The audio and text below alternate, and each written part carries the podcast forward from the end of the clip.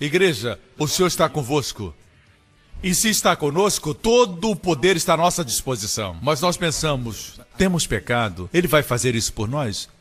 O nome de Jesus significa ele salvará o seu povo dos seus pecados. No Antigo Testamento, tudo tinha que ter um motivo. Eles precisavam pesquisar o motivo do problema, porque eles estavam sob a lei. Mas Jesus não veio para nos dar a lei, ele veio para nos dar graça. Temos que somente receber. Olha aqui essa é uma profecia que está em Isaías capítulo 7, versículo 14. Diz: Eis que uma virgem, alma em hebraico, uma virgem, literalmente, uma virgem dará luz a um filho. Isso nunca havia se escutado antes. Deus prometeu a Adão e Eva, nossos antepassados, quando eles pecaram. A primeira profecia veio da própria boca de Deus. A primeira profecia de muitas profecias na Bíblia veio da boca de Deus. E ele disse para a serpente: representante de Satanás. Deus disse para a serpente: A semente da mulher esmagará a sua cabeça. A semente da mulher. Nós sabemos que a mulher não tem semente, certo? O homem provê a semente. Mas aqui existe uma profecia do Messias e do nascimento virginal. A semente da mulher. Aqui já está a profecia de Maria. E a semente dela esmagará a sua cabeça, Deus disse a Satanás. As serpentes, você pode esmagar o rabo e elas podem ainda morder, podem matar. Você pode esmagar a parte do meio delas e elas ainda podem voltar. Parecem mortas. Se a cabeça estiver inteira, elas podem matar. Quantos sabiam disso? A única forma de matar uma serpente é esmagar a cabeça dela, esmagar como uma barata. Aqui está a profecia de que ele viria e esmagaria a cabeça da serpente, ok? Como ele faria isso? Como seria feito? A única razão por que Satanás tem poder ainda na nossa vida, a única forma, o único motivo por que ele tem acesso ainda à sua vida, é porque existe áreas na sua vida onde você está desobediente a Deus, onde você não está obedecendo Deus, onde a vontade de Deus não está sendo feita. Esse é um grande problema. Quando Adão e Eva saíram da vontade de Deus, quando eles desobedeceram a Deus, então Satanás pôde ter o direito de vir e trazer enfermidade, doença, destruição e morte. Portanto, a morte não é de Deus.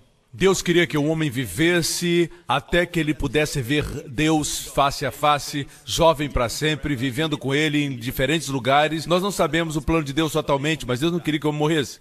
Nós pensamos naturalmente que se vivermos aqui na Terra, um dia vamos morrer. Mas a Bíblia diz que tem uma geração que não vai morrer quando Jesus voltar. Contudo, a morte não é amiga de Deus. A morte é inimiga. Deus odeia o pecado, mas também odeia a morte. Quando uma morte acontece, você olha para o corpo, com o passar do tempo se tornará somente um esqueleto. Você olha para onde estavam os olhos e eles não estão mais lá. Isso é morte. Deus nunca quis que o homem terminasse desse jeito. Assim a Bíblia diz que Jesus Cristo veio para conquistar a morte. Eu disse há alguns instantes que a única razão por que Satanás ainda tem espaço na vida do homem é porque existe desobediência, existe áreas aonde não estamos na vontade de Deus, e a razão principal é o pecado de Adão. E o pecado de Adão nos fez pecadores correto? E por isso é como se todos nós estivéssemos no mercado de escravos de Satanás. E ninguém tinha o direito de nos comprar. Você entende isso? E estávamos lá legalmente, em outras palavras, o que a Bíblia chama cativos legais. Nós éramos cativos legais de Satanás. Satanás é quem está por detrás de toda enfermidade infantil. Ele é o que provoca artrites da sua vovó. Satanás está por trás de todas as coisas ruins desse mundo, não Deus. Com todo respeito às companhias de seguro, mas quando elas dizem que não são responsáveis por atos de Deus, esses atos não são de Deus. Tsunamis não são atos de Deus, são atos do diabo. Você quer ver os atos de Deus? Vá a Gênesis 1 e você vai ver tudo o que ele fez. Esses foram seus atos e foram bons. Posso ter um amém? Portanto, existe um problema, existe um problema. A promessa não é para o diabo. Ele tem suas mãos atadas. Se não existe pecado, ele não tem poder. O diabo é como um avião, correto? Se não existe pista de pouso, ele não pode aterrizar. Não existe base nem fundamento para que ele aterrize em qualquer lugar. Somos nós que damos a pista de pouso para ele aterrizar. Nós não somos pecadores porque pecamos, nós pecamos porque somos pecadores. Nós somos pecadores por causa do pecado de Adão. Mas o fato é que existe pecado em todo lugar, o que dá a Satanás o direito de fazer você um cativo legal. Um cativo legal, você entende isso? Você me acompanha? Não importa como você ver, isso é o que a Bíblia diz. Você não pode dizer Deus é misericordioso. Deus é misericordioso no contexto da redenção. Certo? Deus tem que julgar o pecado, ou então ele não seria justo. Você precisa perceber a justiça e a retidão de Deus. Justiça era uma palavra muito amedrontadora para os judeus, para Israel, porque Deus lidava com eles com sua justiça. E se Deus trata você só com a justiça, você está terminado. Mas alguma coisa aconteceu. Hoje a justiça de Deus está do nosso lado. Alguma coisa aconteceu e aconteceu na história do Natal. Apesar de a história do Natal não ser o evento principal que trouxe isso, o evento principal foi a cruz, mas o nascimento deu a Jesus o direito de fazer alguma coisa por nós. Como eu disse, nossos pecados são a pista para Satanás aterrizar. Veja isso, o que o anjo diz no versículo 21. E ela dará à luz um filho, e lhe porás o nome de Jesus, Yeshua, porque ele salvará o seu povo dos seus pecados. Jesus significa salvação. Jesus significa cura, Jesus significa plenitude, Jesus significa libertação. E porás o seu nome Jesus, porque ele salvará o seu povo dos seus pecados. O que isso significa? O que isso significa? Que ele salvará o seu povo dos seus pecados. Essas foram as boas novas de grande alegria que será para todo o povo. Nesse contexto, foi falado especificamente para Maria. Amém? Foi dito a Maria, depois José, depois os pastores, eu trago novas de grande alegria. Mantendo esse contexto de grande alegria na nossa mente, o que significa que ele salvará o seu povo dos seus pecados? Significa que ele os salvará para nunca, nunca mais pecarmos? Se ele fizesse isso, nos salvar de nunca mais pecarmos, seriam notícias de grande tristeza, correto? Mais notícias não seriam boas novas porque todos nós pecamos, mesmo depois de sermos salvos, nós pecamos. Estou certo? Não diz que ele salvará o seu povo de pecar de novo. Alguns forçam essa interpretação. Queremos pecar após nascer de novo? Não. A verdade é que todos nós que pecamos depois de sermos salvos, pecamos porque fomos tentados. Você me escuta? Você foi tentado a pecar. Amém? Ninguém que nasceu de novo deliberadamente peca.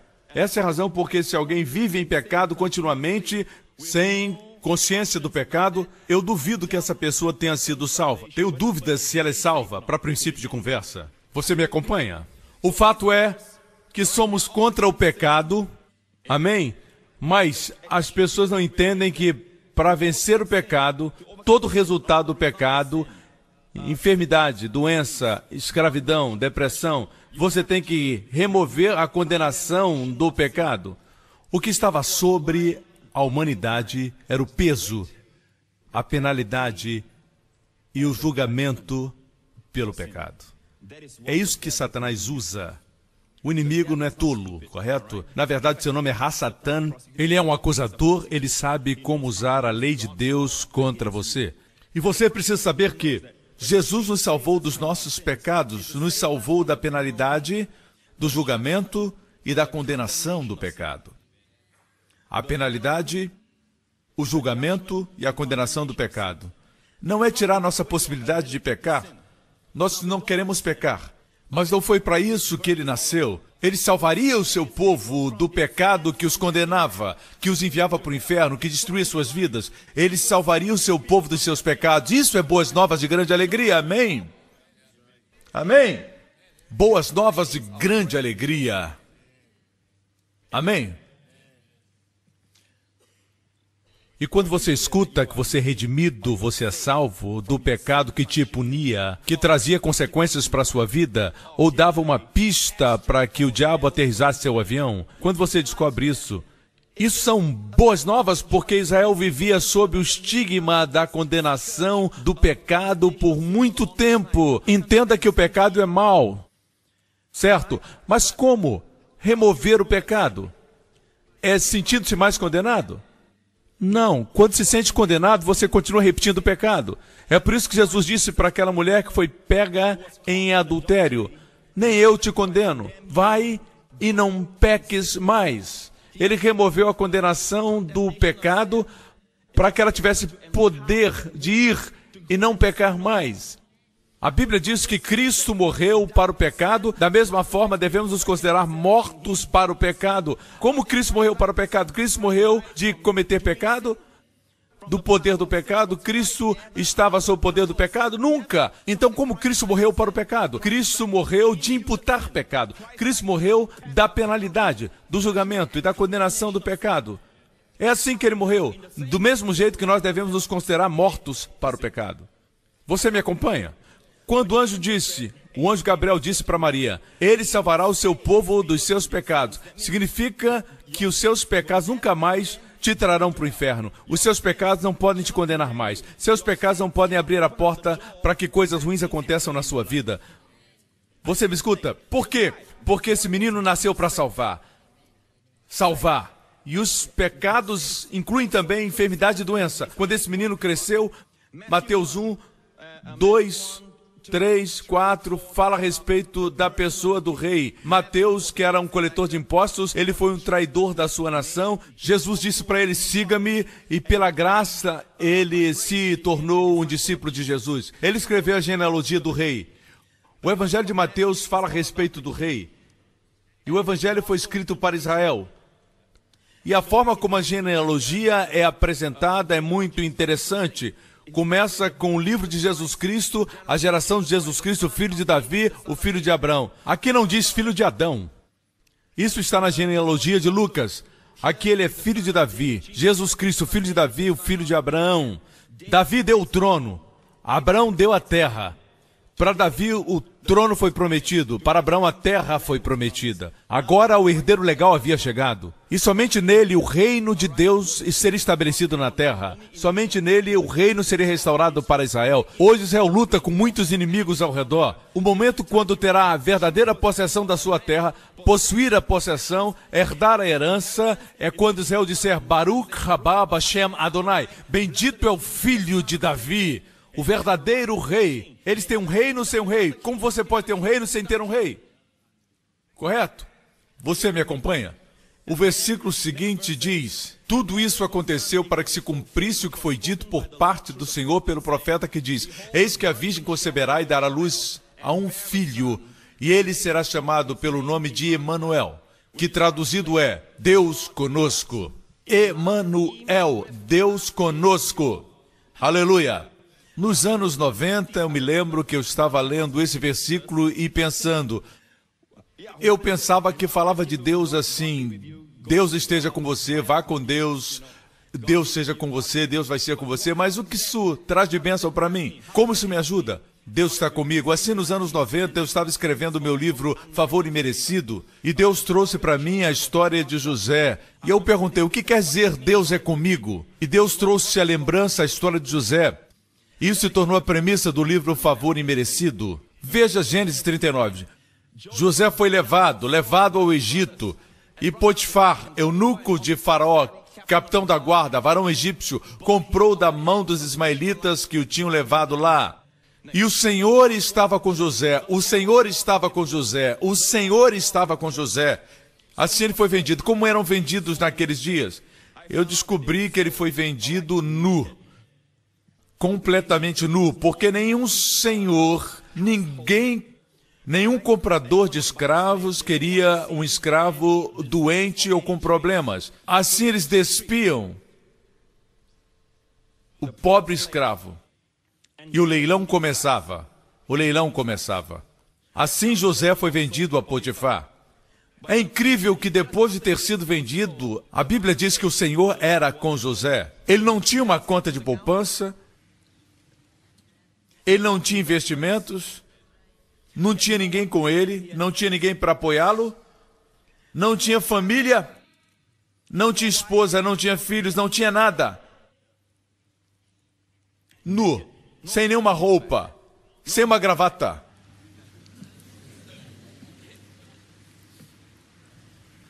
Nada. E o Senhor era com José. E foi varão próspero. Assim Deus define a prosperidade. Se o Senhor é com você, Emanuel, você é próspero. Eu disse: se o Senhor é com você, Emanuel, você é próspero. Assim, para o ouvido do judeu, quando eles escutam a profecia de Isaías sendo cumprida agora, pelo menos nesse caso, foi como Maria, quando ela escutou, trouxe grande alegria para ela, porque ela sabia o que significava Deus está com ela. Quando Deus está com você, antes de abençoar as coisas na sua vida, na sua família, nas suas possessões, você é uma pessoa próspera. A pessoa se torna próspera. Você, você se torna um homem próspero. Amém? Antes das bênçãos de Deuteronômio 28, Deus abençoa você. A primeira bênção de Deuteronômio 28 é que Deus vai te exaltar. E essa é a nossa posição hoje. Correto? Nós somos exaltados à direita do Pai em Cristo. E as bênçãos de Deus vêm sobre nós e nos atingem. Somos abençoados em qualquer lugar, na cidade, no campo. As pessoas dizem localização, localização, localização. Deus diz não. É você, você, você, você. Se as bênçãos estão em você, você vai para qualquer lugar e aquele lugar será abençoado. Você vai para a cidade, a cidade é abençoada. Você vai para o campo, o campo é abençoado. Amém? Eu creio nisso. Eu creio que eu estou em Singapura, Singapura é abençoada. Eu creio que se eu estiver nos Estados Unidos, Estados Unidos será abençoado. Eu creio, eu creio realmente isso. Eu creio que onde quer que você vá, aquele lugar é abençoado. Eu sempre digo para as senhoras, se elas vão para uma boutique, a boutique vai ser abençoada. Em outras palavras, esse Deus que está conosco não está atribuindo os nossos pecados a nós. Porque se ele estivesse atribuindo os pecados a nós, ele não poderia estar conosco, porque Deus é um Deus santo, Deus três vezes santo. Uma das vezes que Pedro se encontrou com Jesus, Pedro estava tentando pescar um peixe a noite inteira, era sua profissão essa. Jesus disse: Lance as vossas redes para pescar. E ele disse: Eu passei a noite toda pescando, não peguei nada, mas porque o senhor está falando, eu vou lançar minha rede. Jesus disse: Lance as redes. Jesus esperava mais para encher o barco, por isso ele falou redes. A Bíblia diz que eles pegaram tantos peixes que a rede rasgou. Não é de admirar. E quando colocaram os peixes no barco, o barco começou a afundar. Tiveram que chamar ajuda dos seus parceiros. Seus parceiros eram os filhos de Zebedeu, Tiago e João. E aí ele viu que aquele que estava com ele no seu barco era o Messias, o Deus três vezes santo. Então ele disse: Afaste de mim porque eu sou um pecador. Jesus disse: Não tenha medo. Não tenha medo de quê? Não tenha medo dos peixes que pulam. Esse era um pescador. Não tenha medo de quê? Da tempestade? Não tem tempestade. Não tenha medo do quê? Não tenha medo que o seu pecado o separe de mim. Não tenha medo. De agora em diante será pescador de homens. Emanuel quer dizer Deus conosco, Ele caminha com você. Diga para os seus filhos quando forem para a escola: não tenham medo, Deus está com vocês. Eles vão dizer: Deus está comigo. O que isso quer dizer? Então hoje diga o significado, faça anotações. O Senhor está com você significa que quando você erra, Ele não te abandona. Emmanuel está com você, se apresenta como seu herói, como a sua fortaleza. Posso ter um amém? Continuemos falando de José. Ele estava na casa do seu senhor, o egípcio. Ele ainda não era o diretor executivo. Ele não era o governador ainda, ele só era um escravo. E ele estava na casa, ele era próspero na casa do seu senhor, o egípcio. Você pode pensar, a não ser que eu seja o presidente, a não ser que eu seja o pastor principal, a não ser que eu seja o diretor, eu não sou bem sucedido. Bem, o sucesso verdadeiro não está associado somente à, à posição que ocupam no trabalho, mas aquilo que são em Cristo. Posso ter um amém? As bênçãos estão sobre você. Esteja seguro. Se o seu patrão despreza você, está desprezando a bênção. Se sua namorada deixa você ou seu namorado, está deixando a bênção. Eles estão certos.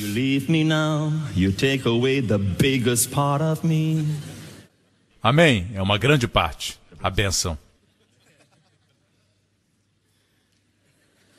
Eu não gostava dessa música, agora eu gosto. Vendo, pois, o seu Senhor que o Senhor estava com ele.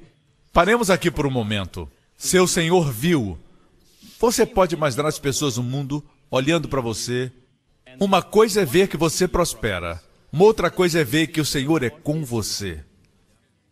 Eles podem ver, não precisa de visão espiritual. Aqui são olhos comuns e naturais, normais. Olhando no natural e vendo que o Senhor está com você. Número um. Uma outra coisa que ele viu foi que tudo o que ele fazia, o Senhor prosperava em sua mão. As pessoas pensam que um homem próspero é alguém que tem muito dinheiro no banco, dinheiro em seu nome. Não. Ele era próspero e ele estava na casa do seu senhor como escravo. Mas ele era um homem próspero. Por quê? O motivo não era por ser bonito, não porque ele era jovem, não por ser trabalhador, não tinha nada a ver com José. O Senhor era com José. Eu disse: o Senhor era com José. Na verdade, alguns versículos depois diz que ele era formoso. Não diz que ele era formoso antes de sair da casa do seu pai. Quando ele apareceu pela primeira vez, até mesmo quando estava com seus irmãos, não diz que ele era formoso. A formosura veio quando o Senhor estava com ele. Você me escuta? Vire para o seu vizinho e diga: Existe esperança para você, irmão? Existe esperança para você. Voltemos ao texto José achou graça a seus olhos e servia-o, e ele o pôs sobre a sua casa e entregou na sua mão tudo que tinha. Ok? E aconteceu que desde que o pusera sobre a sua casa e sobre tudo que tinha, o Senhor abençoou a casa do egípcio por amor de José. E a bênção do Senhor foi sobre tudo o que tinha na casa e no campo. E a bênção do Senhor foi sobre tudo o que tinha na casa e no campo. Se você está enfermo, ele toca você. O que significa que Deus prosperava a sua mão? Deus prospera tudo que Jesus toca. O enfermo é curado.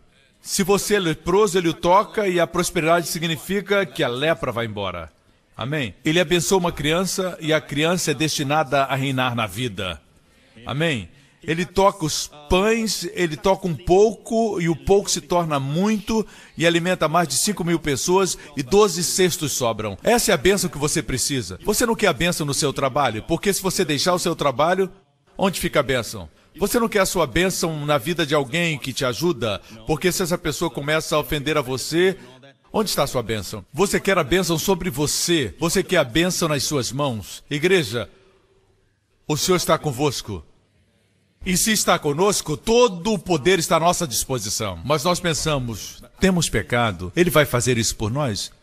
O nome de Jesus significa ele salvará o seu povo dos seus pecados. Ele não está aqui para dizer para você, você sabe por que está assim? Por que está nessa condição? Não está aqui para encontrar erros em você. No Antigo Testamento, tudo tinha que ter um motivo. Eles precisavam pesquisar o motivo do problema, porque eles estavam sob a lei.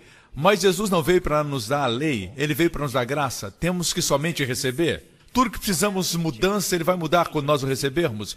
O pescador, pecador, Pedro ainda era um pecador. Jesus, quando entrou no seu barco, Jesus lhe deu prosperidade, abundância de peixes. É a única forma de vermos isso. É abundância. Antes ou depois de se tornar o apóstolo Pedro, antes ou depois? Qual? Antes. Ele era pecador. Ele disse: Sim, afasta de mim que eu sou um pecador.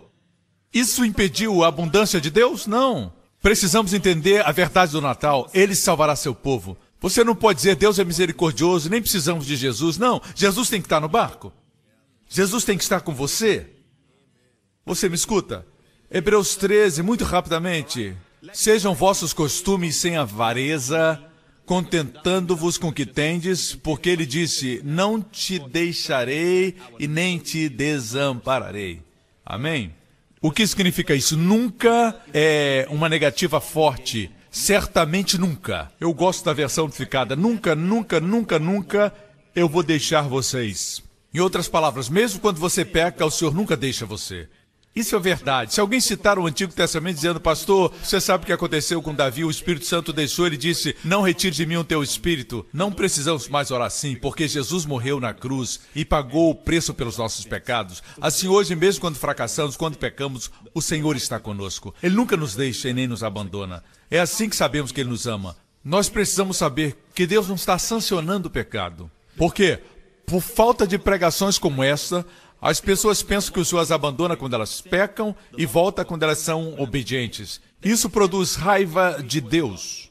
Eu gostaria de mencionar para vocês algumas palavras ditas por Martinho Lutero. Antes de conhecer a graça, ele disse que ele odiava a Deus. É como se Deus só o abençoasse quando ele obedecia. E ele disse que não podia entender um Deus assim. Após conhecer a graça, ele o ama apaixonadamente. Os bons amigos ficam com você mesmo quando você erra. Eles não te deixam. Muito mais o Senhor, você o ama. Claro, mas falta esse tipo de pregação. Muitos pregadores têm medo de pregar que Deus nunca vai nos deixar, nunca vai nos abandonar. A Bíblia diz que onde o pecado abundou, graça superabundou. A palavra graça em grego é rupa parúcio. Rupa é de onde vem a palavra hiper. A graça é hiperabundante. Obrigado, Senhor. Traz abundância para minha vida. A graça tem que ser hiper, super. A graça tem que ser extraordinária. Amém? Assim, é muito fascinante ver as diferentes opiniões com respeito a coisas como estas. Mas deixe-me dizer isso, certo? Se você não tem a certeza de que o Senhor é com você quando você peca, você não vai ter aquela fé robusta nele, nem vai amá-lo. Mas deixe-me declarar a verdade desse versículo: Eu nunca te deixarei. Existia um tempo quando Deus nos deixava quando pecávamos, estava baseado na lei. Mas, pastor Prince, por que Deus nos deu a lei? Leia o livro Destinados a Reinar. Ok? O fato é este: Deus estava lidando com o homem baseado na lei. O homem sempre via as costas de Deus, Deus sempre estava saindo. Como Deus disse a Moisés: Você não pode ver minha face, você só pode ver minhas costas, não é para sua dispensação. Mas a mulher que tinha um fluxo de sangue, quando Jesus a curou, Jesus se virou para ela olhar na sua face, porque ele não queria dar a ela bênção baseado nas suas costas. Ela só podia ser transformada vendo o seu amor. Vocês me acompanham? Mas aqui é o Emanuel. Houve um tempo que Deus dizia: Lhes deixarei se me desobedecerem. Se guardarem os mandamentos, estarei convosco. Correto? Esses dias já passaram. Hoje Deus diz: Olhe para mim, Deus diz: Não te deixarei, nem te desampararei. Assim podemos dizer para os nossos filhos: Não te deixarei, nem te desampararei. Amém? Eu ia falar do cônjuge, mas alguns estão ficando preocupados. Mas e se ela fizer isso, se ele fizer aquilo? Mas será incrível se você disser isso para o seu cônjuge. Você vai amar como Jesus amou a igreja. Ele segura sua mão e diz: Nunca te deixarei, nem te desampararei. O Senhor está conosco, quer dizer, Sua presença vai estar conosco, Sua prosperidade vai estar conosco. As pessoas vão ver que o Senhor está conosco. Amém? O Senhor vai fazer com que tudo que toquemos prospere. E quem quer trazer confusão para nós, Deus vai fazer com que eles fiquem confusos. Amém? Quem tentar nos atingir não vai ser bem sucedido. Amém? E nós viveremos em paz, seremos abençoados. Você me acompanha? Essa é a história do Natal. Você não está feliz pelo Emmanuel? Glória a Deus, aleluia, aleluia. Obrigado, Jesus. Todas as cabeças baixas e olhos fechados nesse lugar, amigo. Se você não tem essa promessa, eu não disse que você tem que estudar muito, fazer isso e fazer aquilo, para então prosperar. Não, amigo, falo de uma prosperidade que não está baseado no esforço humano, no aprendizado humano, na inteligência humana. Estou falando da prosperidade que Deus traz para que você prospere. Amém? Onde você toca, as coisas prosperam. É isso que significa Emanuel. José sabia disso. O Senhor estava com ele, e por isso ele pôde dizer para a esposa de Potifar: eu não posso cometer essa impiedade e pecar contra Deus. Ele estava consciente da presença do Senhor. E é por isso que Deus prosperava José. Ele estava consciente que o Senhor estava com ele. O Senhor estava com ele. Você não pode reivindicar essa promessa, a não ser que reivindique primeiro a promessa de que ele salvará o seu povo dos seus pecados. A não ser que você saiba que ele fez isso a não ser que você saiba que ele realizou isso. Você sempre estará numa posição de insegurança, preocupado com seu pecado. Enquanto você estiver incerto e existirem dúvidas, e a dúvida não faz parte do reino de Deus. Pertence ao reino das trevas. Duvidar a Deus é dizer, na verdade, o senhor é mentiroso. Não podemos confiar no senhor. Eu confio num piloto que conduz o avião sem ver sua face. Eu posso confiar que o banco vai honrar o meu cheque sem saber quem é o banqueiro. Mas eu não confio no Senhor Deus. Eu não posso confiar na Sua palavra. Esse é um problema com o homem. Dúvida. Assim, amigo, aqui são as boas novas. Deus ama você. Deus enviou seu filho. Seu nome é Jesus. Ele salvará o seu povo dos seus pecados. Ele morreu na cruz por seus pecados. Ele ressuscitou dos mortos para a sua justiça. Tudo está pago. A justiça foi cumprida. Deus foi glorificado quanto ao pecado. Eu repito, Deus foi glorificado no que se refere ao pecado. No lugar onde estava o nosso pecado, Cristo foi glorificado. Obrigado, Deus, pela cruz. Hoje Deus está de braços abertos dizendo: venha para o lar. Venha para os meus braços amorosos, venha para a abundância, venha para a unção, venha para a sabedoria, venha para o favor, Venha para a superabundante vida, vida eterna. E se você me escuta, onde você estiver, diga, pastor, ore por mim. Eu quero Jesus como meu Salvador e meu Senhor. Onde quer que você assiste agora, se esse é você, diga, pastor, ore por mim.